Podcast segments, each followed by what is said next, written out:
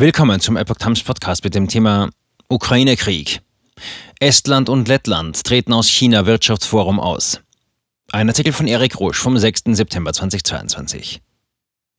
Nach Litauen beenden zwei weitere Staaten ihre Zusammenarbeit mit Peking im Europäisch-Chinesischen Kooperationsforum 16 plus 1. Es gilt als Teil der neuen Seidenstraße. Am 11. August kündigten Estland und Lettland fast zeitgleich auf ihren Regierungsseiten ihren Austritt aus dem 16 plus 1 Wirtschaftsforum an.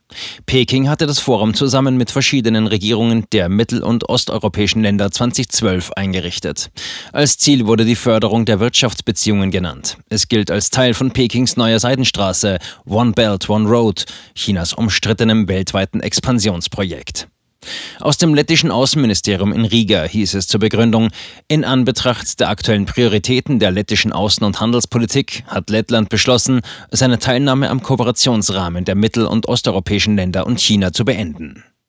Zudem erklärte das Ministerium, Lettland wird sich weiterhin um konstruktive und pragmatische Beziehungen zu China bemühen, sowohl auf liberaler Ebene als auch im Rahmen der Zusammenarbeit zwischen der EU und China, die auf gegenseitigem Nutzen, der Achtung des Völkerrechts, der Menschenrechte und der internationalen auf Regeln basierenden Ordnung beruht.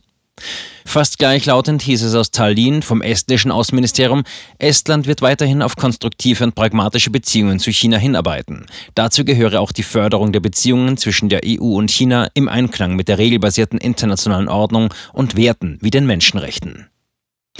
Estlands Außenminister. China hat Ukraine-Krieg nicht klar verurteilt.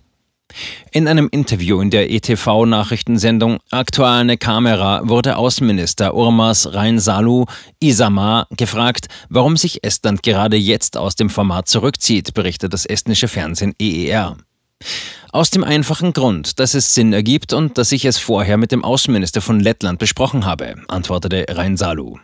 Estland und Lettland haben heute ihre Entscheidung bekannt gegeben. Wir bevorzugen die Zusammenarbeit in der EU und da spielt sicherlich auch eine Rolle, dass China den Krieg der Russischen Föderation gegen die Ukraine nicht klar verurteilt hat. Die Ankündigung zum Austritt der beiden baltischen Staaten erfolgte kurz nachdem China seine militärischen Aktivitäten rund um Taiwan infolge des Besuchs der Sprecherin des US-Repräsentantenhauses Nancy Pelosi am 2. August verstärkt hatte.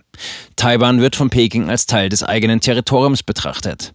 Bereits im Frühjahr 2021 beendete Litauen seine Beziehungen mit diesem Forum. Damit änderte sich der inoffizielle Name von 17 plus 1 in 16 plus 1. Der litauische Außenminister Gabrielius Landsbergis bezeichnete die Plattform nach der Ankündigung Estlands und Lettlands erneut als spalterisch, da Peking seiner Meinung nach mit der EU und nicht mit einzelnen Ländern verhandeln sollte. Chinas 17 plus 1 Format war schon lange vor dem Ausstieg Litauens überflüssig und spaltend. Jetzt schließen auch Lettland und Estland die Tür.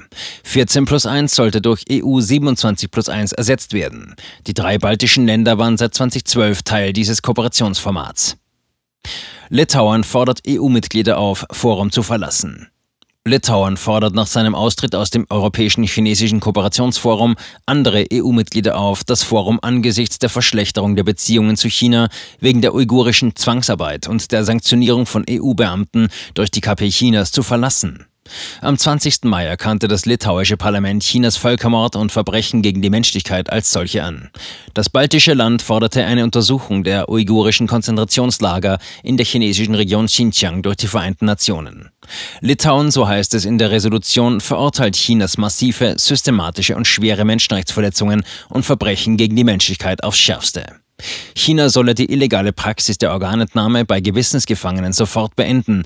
Alle Gewissensgefangenen in China, einschließlich der Mitglieder der spirituellen Bewegung Falun Gong, freilassen, den Völkermord an den Uiguren beenden und Umerziehungslager schließen, sowie die Häftlinge und Gefangenen in Internierungs- und Zwangsarbeitslagern freilassen.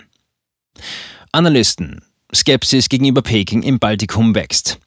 Francesca Giretti, Analystin beim Berliner Think Tank Mercator Institute for China Studies, MERIX, sagte der DW, dass Chinas Nähe zu Russland und die Untätigkeit nach dem Einmarsch in der Ukraine die bereits vorhandene Skepsis gegenüber Peking im Baltikum noch verstärke. Es gibt eine laufende Transformation in Europa, sagte sie, die viele dazu bringt, ihre Beziehung zu China zu überdenken. Aus ihrer Sicht ist es unwahrscheinlich, dass die koordinierte Entscheidung Estlands und Lettlands, die Teilnahme an der China-CEE-Kooperationsplattform einzustellen, aufgrund des milderen Tons die gleiche Feindseligkeit Pekings hervorruft. Aufgrund ihres Taiwan-bezogenen Timings sendet sie dennoch eine starke Botschaft an China.